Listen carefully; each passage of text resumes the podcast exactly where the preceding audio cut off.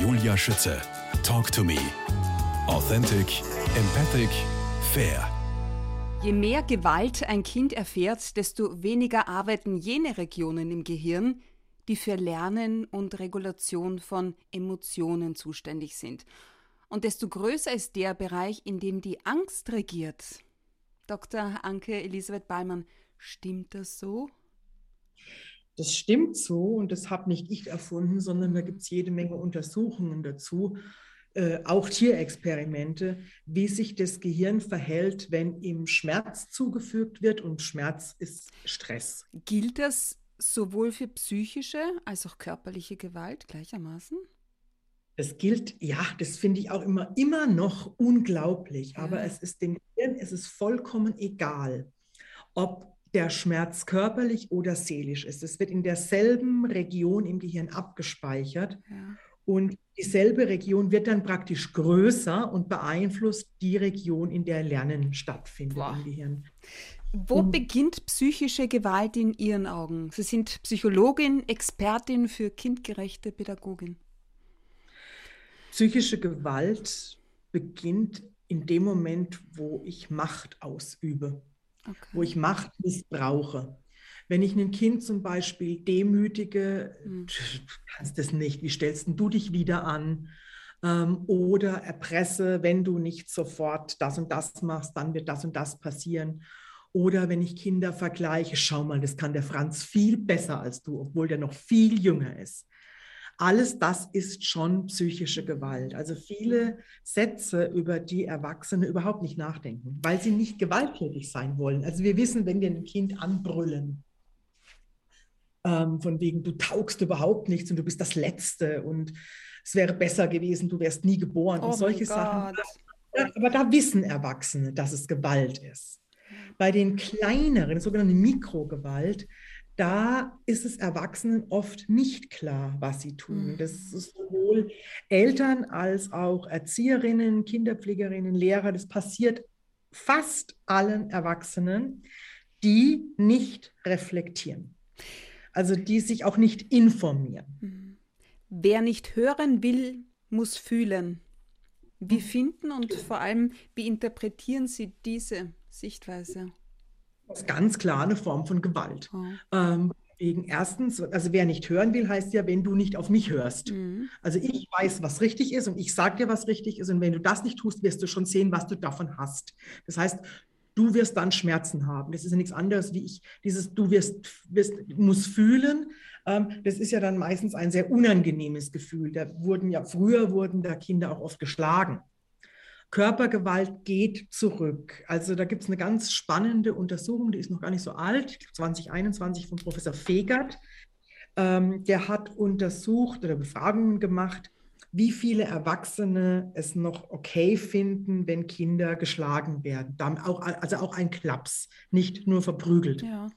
Da waren das noch um die 50 Prozent, plus minus ein paar, weiß ich jetzt nicht genau wie viel hm. Prozent. Ähm, das ist verhältnismäßig wenig. Also die Zahl ist definitiv kleiner geworden, aber immer noch um die Hälfte.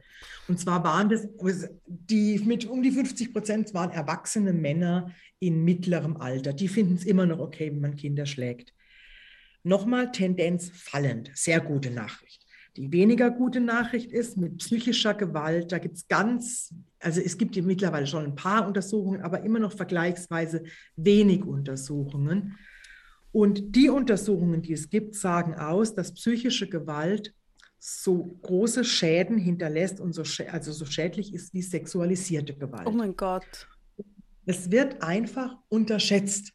Mhm. Auch die sogenannte Mikrogewalt, diese eben, was ich gerade gesagt habe, Beschämungen und so weiter. Als stellvertretende Leiterin eines Kindergartens, die Sie auch einmal waren, wie gehen Sie mit Kindern um, die nicht hören wollen? Kinder wollen nicht hören. Es ist auch nicht ihre Aufgabe, die ganze Zeit zu hören. Ähm, das sind eigenständige Menschen und mittlerweile, also auch ich war zu Kindern auf jeden Fall schon verbal gewalttätig. Ähm, ich habe solche Sachen schon gesagt, ja, du setzt dich hin, sonst und so weiter. Mhm. Wird mir nicht mehr passieren. Das ist 30 Jahre her. In den letzten 30 Jahren ist auch in meinem Leben ein bisschen was passiert. Ähm, mittlerweile würde ich viel mehr darauf schauen, was möchte mir ein Kind denn sagen mit seinem Verhalten? Also was passt gerade nicht für das Kind? Großes Thema Bedürfnisorientierung.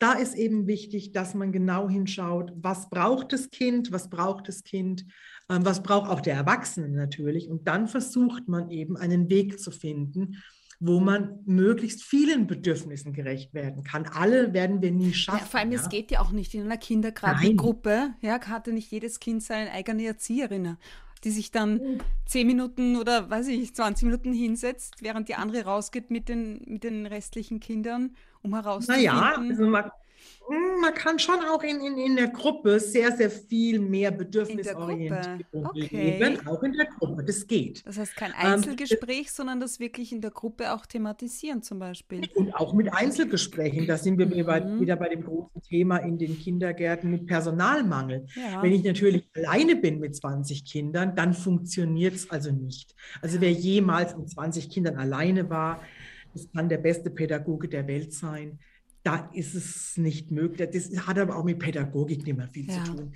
Da passt man auf Kinder auf und schaut, dass ihnen nichts passiert. Und dann ist es, ja, mhm. dann, dann, brauchen wir auch nicht mehr Ich verstehe schon, was Sie sagen, ja.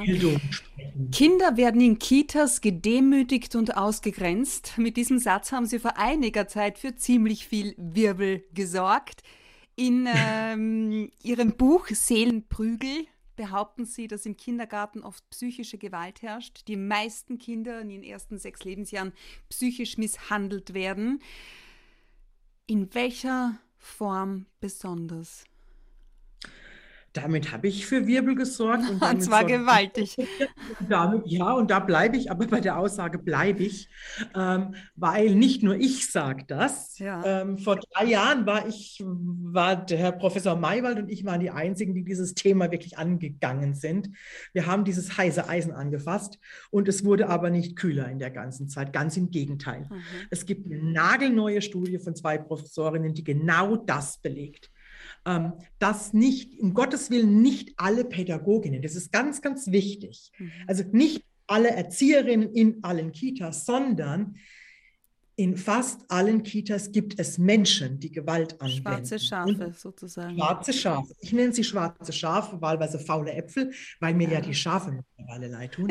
Ja. Ähm, äh, und es gibt Menschen, die nicht eingreifen. Und die sich die sie decken, meinen Sie? Die decken, mhm. jawohl, und es gibt auch Leitungen und Träger, die das Ganze decken und deckeln. Ja. Und da hat sich in den letzten drei Jahren wirklich ein bisschen was getan. Mittlerweile gibt es die Verpflichtung zu Schutzkonzepten. Es gibt ganz wichtig, die Interaktionsqualität wird vermessen. Ähm, also muss man nicht, aber kann man machen als Kita.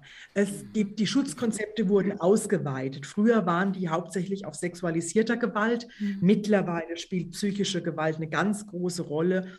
Und da wage ich jetzt wirklich zu sagen, Professor Maywald und ich, das Tabu haben wir gebrochen.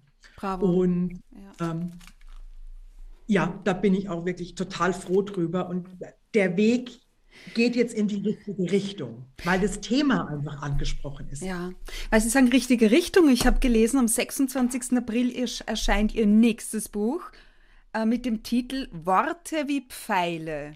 Wodurch unterscheidet sich dieses Buch von Seelenprügel? Ähm, bei Seelenprügel ging es mir hauptsächlich um Gewalt, die in Kindertagesstätten ähm, eine Rolle spielt, weil die Kinder, Kitas, also Kinderkrippe, Kindergarten, da dachten viele Menschen, das ist, sind so die Orte der Glückseligkeit. Und das sind Kinder und allen geht's gut und alles ist so lustig und die malen schöne bunten Bilder und spielen im Garten. Und so ist es aber einfach nicht.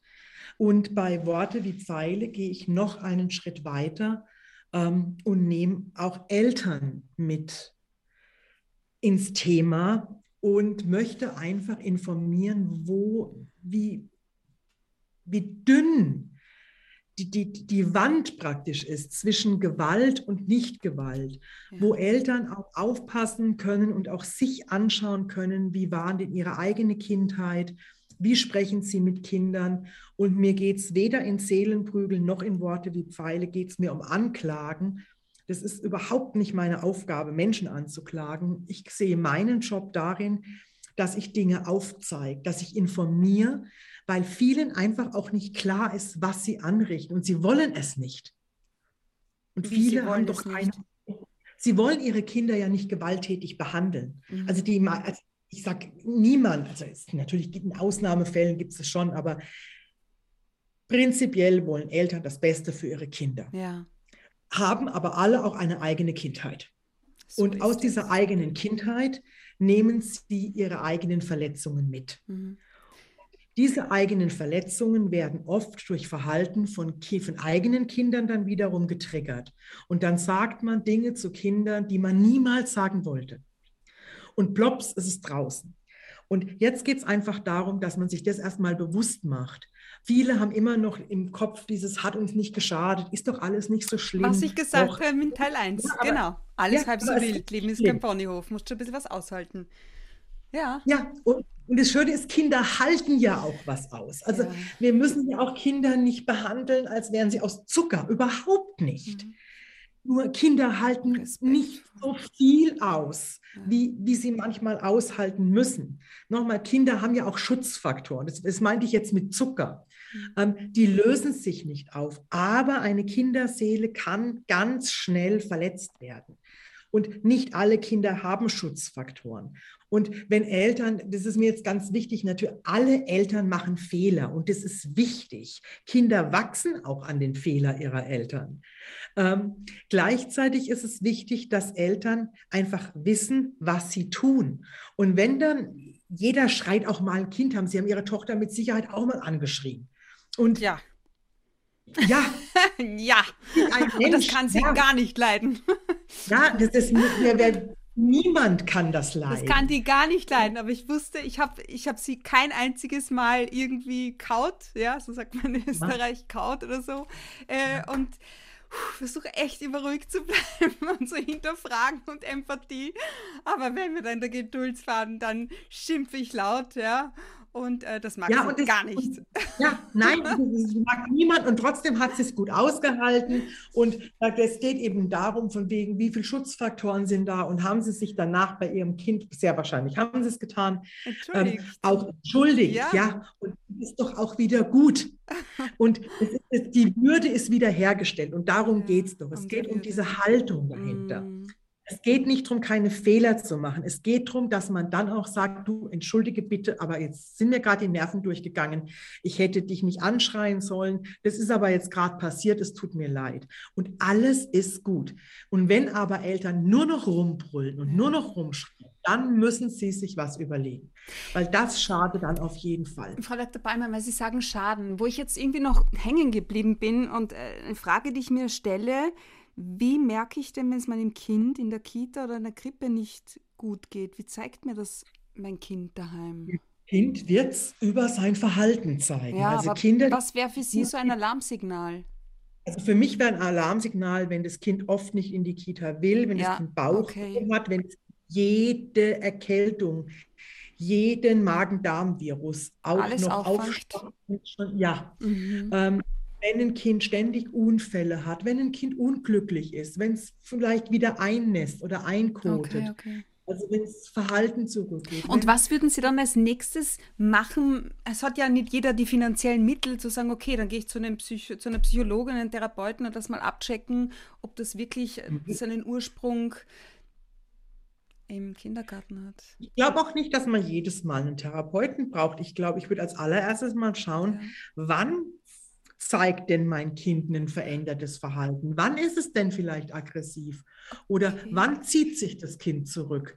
Und dann würde ich versuchen, das Gespräch suchen in, in der Kita und würde dann sagen, von wegen, der Franz geht nicht mehr gern, war irgendwas und da kommt es jetzt wieder drauf an, vertraue ich den Menschen, die in der Einrichtung sind. Mhm. Und ich würde auch schauen, läuft zu Hause irgendwas? Ist da irgendwas? Kriegt das Kind zum Beispiel viel Streit mit oder ist irgendwas passiert? Also man kann sich darauf verlassen, dass Kinder über ihr Verhalten sprechen. Und wenn wirklich in der Kita was vorgefallen ist, wenn Übergriffigkeiten stattgefunden haben, dann wäre oh der Gott. nächste Weg. Ja, ja gibt es aber, es ist nicht selten. Was wäre der nächste Schritt? Der nächste Schritt wäre dann jeweils mit der Bezugserzieherin zu sprechen, mit der Leitung zu sprechen, eventuell mit dem Träger und dann geht so diese Spirale ja. nach oben, Aufsichtsbehörde und so weiter. Und manchmal gibt es einfach auch wirklich ganz schlimme, gravierende Vorfälle. Und dann muss man auch das Kind, denke ich mal, schützen und mhm. aus der Einrichtung mhm. rausnehmen und schauen, ob eventuell sogar strafrechtlich was gemacht. Gibt es auch immer wieder. Mhm. In den vergangenen Monaten, eigentlich sind es ja schon zwei Jahre, möchte ich eigentlich sagen, ist es in unser aller Leben zu erheblichen Veränderungen im beruflichen, gesellschaftlichen und privaten Leben gekommen. Stichwort Corona. Aus Ihrer Sicht jetzt, was fehlt unseren Kindern pandemiebedingt am meisten? Oder was brauchen sie besonders? Je nachdem. Ich glaube, sie brauchen jetzt erstmal wieder Zeit, und zwar egal in welchem Alter, um wieder ins Leben zu finden. Sie waren ja wie ausgeschaltet. Ähm, und um wieder mit anderen Kindern Kontakte aufzunehmen, denke ich jetzt auch mal an die Schulkinder. Also ich glaube, das Schlimmste, was man mit den Schulkindern jetzt machen kann, ist, dass man sie jetzt in Fördermaßnahmen steckt und dass man nicht in erster Linie mal die, die, die ganz, den ganzen sozialen Bereich ähm, wieder zulässt und fördert und ihnen da Zeit gibt und so weiter. Und auch in, in, in den Kindergärten oder in den Krippen. Die Kinder kennen ja auch seit über zwei Jahren jetzt, die meisten Menschen haben Masken auf in Krippen. Und es geht, glaube ich, jetzt erstmal darum, den Kindern wieder Zeit zu geben und auch, ich glaube, es ist, also ich sehe das als Aufgabe von uns Erwachsenen, den Kindern Hoffnung zu geben, dass alles wieder gut wird. Auch mit dem Krieg in der Ukraine jetzt. Ja. Das ist für Kinder das ist für mich äh, übrigens psychische Gewalt, wenn die Kinder die ganze Zeit mit diesen schweren Themen belastet ich werden. Ich sage Ihnen, das ist irre. Ich habe eine Veranstaltung moderiert für die ÖBB im ÖBB-Studio am Wiener Hauptbahnhof und da ist gerade ein Zug gekommen, hauptsächlich mit Müttern und deren Kindern, weil ich kriege schon wieder Gänsehaut aus der Ukraine. Ich habe ähm, so ein bisschen Blickkontakt gesucht mit den Kindern, die, die sind traumatisiert. Ja, natürlich. Voller ja. Ja. Angst. Voller Angst. Ich meine, die haben ja wirklich Angst um ihr Leben gehabt. Das ist ein Schocktrauma, das die jetzt erleben. Da gibt es eben Entwicklungstrauma, Schocktrauma, gibt es verschiedene. Ähm, und diese Kinder gehen jetzt auch bald in Kindergärten und Schulen. Ja. Da kann man nicht einfach Business as usual machen. Wir können nicht einfach jetzt ähm, schnell mal Sprache lernen. Wir müssen erstmal gucken, wir brauchen jetzt Traumapädagogik in den Einrichtungen. Das wird übrigens allen nicht schaden, ähm, weil das Traumapädagogik, da gibt es so ein ganz großes Thema, der sichere Ort. Und damit wäre uns allen geholfen, wenn wir es schaffen würden, dass wir alle Einrichtungen, in die Kinder gehen, zu sicheren Orten machen. Im Idealfall auch das eigene Zuhause. Ähm, den Kindern passiert übrigens am meisten zu Hause, nicht in den Einrichtungen. Die größte Gefahr für Kinder ist ihr eigenes Zuhause. Ähm, und ich glaube aber, es ist, das ist für mich auch eine, eine, staatliche Aufgabe, dass man da auch Mittel zur Verfügung stellt, ne? dass einfach genügend Menschen da sind, dass die Räume auch dementsprechend sind, und zwar die äußeren Räume und die inneren Räume der Pädagogen auch. Hm. Ich kann nämlich nur Sicherheit vermitteln, wenn ich mich selbst sicher fühle. Und wenn jetzt lauter Menschen Panik haben vor Corona, Krieg, was auch immer, wie wollen die denn Kindern Kraft geben, wenn sie selbst am Zahnfleisch gehen? Ja. Dr. Anke Elisabeth Ballmann, seit 27 Jahren setzen Sie sich engagiert und unermüdlich für Kinder und deren kindergerechtes Leben und Lernen ein. Was war der Auslöser und was treibt Sie an? Gute Frage. Ich glaube, der Auslöser war, dass ich, ich hatte schon immer einfach, ich mag Menschen. Ja. Ähm, und ich lerne wahnsinnig gern und habe schon immer gern gelernt und habe einfach selbst auch Erfahrungen in der Schule gemacht, die ganz furchtbar waren. Ähm, es war für mich knallhart Seelenprügel mhm. und wo ich mir damals schon gedacht habe, und du wirst es mir nicht verkretzen. Ich lerne trotzdem noch gern, auch wenn du ein Idiot bist. Ja. Ähm, Mathe zum Beispiel. Und, und ähm, irgendwie habe ich mich ganz viel mit dem Thema Lernen auseinandergesetzt und unter welchen Bedingungen Menschen am besten lernen und was sie brauchen, um zu lernen. Mhm. Und da bin ich im Prinzip auf das Thema Gewalt gekommen und um ungünstige Lernumgebungen einfach. Und dadurch ist es eigentlich entstanden, dass ich mich mit diesem Thema kindgerechtes Lernen und gewaltfreie Pädagogik so auseinandergesetzt habe. Und da habe ich mich so richtig festgebissen. Dran. Ja, da gibt es zum einen noch die Stiftung Gewaltfreie Kindheit. Was ja. darf ich mir darunter vorstellen?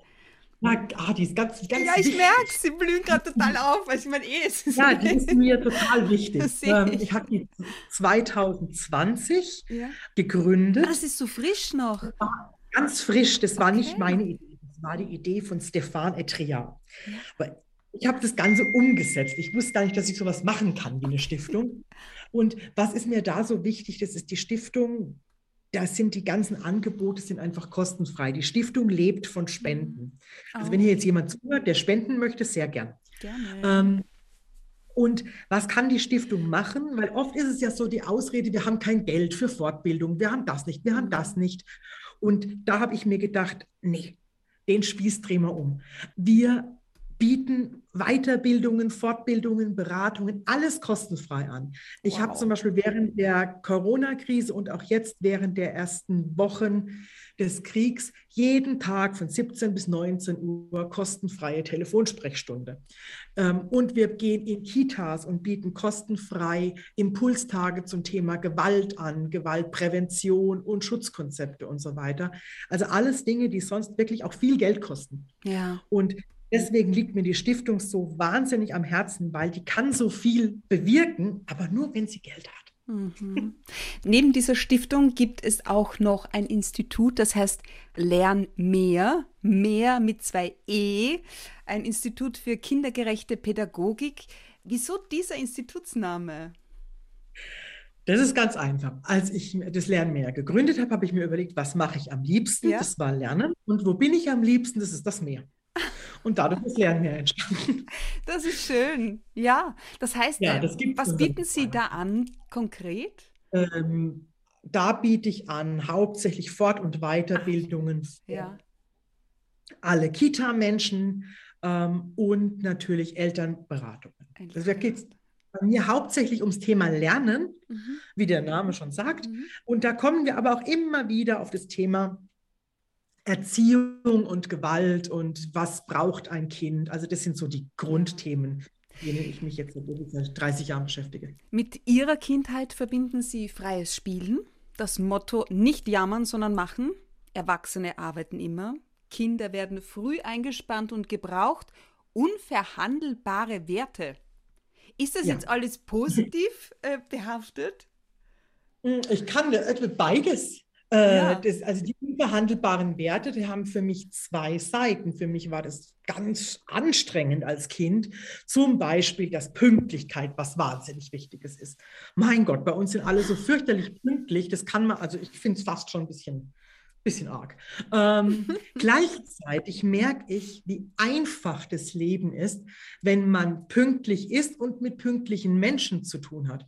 Schauen Sie, wir zwei haben uns um eine gewisse Uhrzeit verabredet, ja. beide waren da. Mhm. Das erleichtert es natürlich ungemein. Also wenn man sich denken würde, von wegen ist mal gucken, wann die Frau Schütze kommt.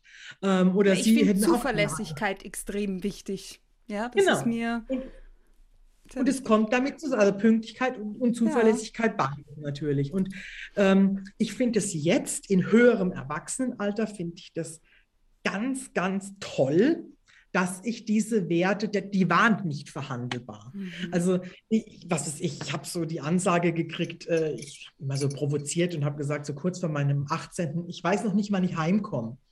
Und dann hat mein Vater gesagt, ich weiß genau, wann du kommst. und, ähm, ich war dann auch super, ich war dann super pünktlich, weil ich wusste, wenn ich es nicht bin, ja. hätte er mich nicht mehr weggehen lassen. Ähm, auf der anderen Seite, das ist die negative Seite, ich bin auch nicht nach Hause gegangen, wenn es irgendwo nicht schön war. Dann habe ich es ausgereizt bis zum letzten Moment halt einfach. Mhm, mhm. ähm, es hat alles im Leben, hat, hat vieles zwei Seiten. Ja, stimmt. Anke Elisabeth Ballmann, geboren worden am 7. August 1969 in Miltenberg am Main. Geprägt haben sie vor allem ihre Großmütter. Inwiefern? Ja, ich hatte ganz wunderbare Großmütter und was ich so sehr an meinen Großmüttern bewundere, die hatten beide relativ schwere Leben. Die haben ja Kriege und so weiter mitgemacht mhm. und mussten beide wahnsinnig viel arbeiten und haben viele schlimme Dinge erlebt. Kinder verloren, Männer verloren, alles, was so an Schicksalsschlägen in dieser Zeit in Anführungszeichen normal war. Mhm. Trotzdem haben sie beide, und das finde ich so unglaublich bewundernswert, weder ihr großes Herz noch ihren Humor verloren.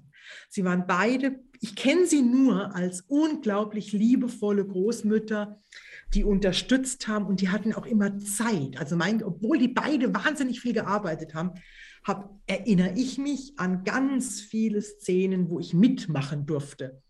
Und das hat ja natürlich Zeit, hat es gedauert. Gleichzeitig erinnere ich mich dass es eben auch nicht nur freiwillig war, dieses Mitmachen, sondern das war dieses, heute würde man sagen, das unterstützt die Selbstwirksamkeit. Ähm, ich wurde gebraucht als Kind. Ich also egal. Ja. Ob das in einem Garten war, wo ich irgendwelche Gartenarbeiten erledigen musste, Zwetschgen zusammenlesen, Karotten ernten oder so. Ähm, und es war aber wichtig. Also ich hatte nicht so Alibi-Aufgaben, sondern das, was ich machen musste, musste wirklich gemacht werden. Und daran, davon zehre ich total. Und gleichzeitig durfte ich total spielen und konnte ausprobieren und machen und wurde da total unterstützt, wenn ich irgendwas gebraucht habe, weil ich wieder mal Kaulquappen gefischt habe. Oh, ich habe das auch gemacht. Ich habe das geliebt. Ich auch. Meine sind immer alle gestorben. Also mein Opa hat sich dann drum gekümmert und hat sie dann freigelassen. Also ich habe ich hab mich sogar noch drum gekümmert. Ich habe sie gefüttert und habe ihnen Aquarien gebaut und trotzdem habe ich es nie geschafft bis zu den Vorderfüßen. Oh mein ähm, Gott. Also ich habe ganze Generationen ja. vernichtet. Jetzt leider, aber damals fand ich es total spannend, mhm. dass Schnecken Tiere gesammelt und auch tote Tiere gesammelt. Und ja, Sie wollten ja Tierärztin werden, aber irgendwie. Ja, ich habe die auch wirklich, ich habe die auch echt auseinandergenommen. habe sie dann begraben und ja, also oh mein Gott. Finde ich einfach toll, dass ich das machen durfte. Ja. Man möchte es ja nicht vermuten, aber Sie selbst hatten lange mit Selbstzweifel zu kämpfen. Also, immer noch. Ich habe das immer noch. Das, ich weiß, man merkt es mir nicht an, man sieht es mir nicht an, aber das. Egal, was es ist, äh, denke ich mir, ich denke mir zum Beispiel drüber, immer drüber nach, wer gibt mir das Recht, dass ich über Kinder schreibe? Weil ich habe selber, ich habe Stiefsöhne. Bonussöhne haben sie geschrieben. Das finde ich sehr nett. Bonussöhne, genau, das ist das schönere Wort einfach. Ja. Ähm, die sind aber beide erwachsen, das, mhm. ist, das ist durch. Ähm, ich selber habe keine Kinder und denke mir immer, ah, ich weiß nicht, ähm, ist es überhaupt sinnvoll, wenn ich über Kinder schreibe? Dann denke ich mir, also ein Gynäkologe hat auch keine Gebärmutter. Und ich hat ja mit, ja. Und ich habe A, habe ich Pädagogik und Psychologie studiert und dann habe ich natürlich mit wahnsinnig vielen Kindern ja. zu tun gehabt und immer noch und im Kindergarten. Insofern, aber ich muss das vor mir immer wieder rechtfertigen. Ist und daran merke ich, ja, ja das ist, ja, das sind die, das sind die, das sind die Narben. Gell? Ja, also aber das da macht sie auch so menschlich und so authentisch und so sympathisch. Dr. Anke Elisabeth Beimann, das ändert sich immer wieder lautet Ihr Lebensmotto? Wie darf ich das verstehen? Ich habe keins. Die ändern sich immer wieder. Manchmal denke ich so, mein Lebensmotto ist, äh, ich das habe ich immer mal wieder, dieses, es gibt nichts Gutes, außer man tut es. Ähm, aber ich habe keins, das sich irgendwie so total durch mein Leben zieht. Also was mir ganz wichtig ist, ist, dass, dass ich mir, das mache ich wirklich seit, weiß ich nicht wie viele Jahrzehnten, ich bin ein unglaublich dankbarer Mensch. Ich freue mich jeden Abend, wenn ich mich in ein sauberes, trockenes Bett legen mhm. kann und weiß, mir fällt keine Bombe auf den Kopf, hat mit dem Krieg jetzt gar nichts zu tun. Ja. Und ich finde es nicht selbstverständlich, dass Wasser in meiner Wunschtemperatur aus einer Leitung läuft. Und das ist für mich jeden Tag, da freue ich mich jeden Tag drüber. Und vielleicht ist das mein Lebensmotto. Ich weiß es nicht. Dr. Anke Elisabeth Ballmann, es war, mir, es war mir ein besonderes Vergnügen, mit Ihnen zu sprechen. Dankeschön, dass es solche Menschen gibt wie Sie. Ich wünsche Ihnen das Allerbeste. Liebe Grüße an den Stadtrand von Augsburg. Ich danke Ihnen, Frau Schön Alles Gute. Tschüss.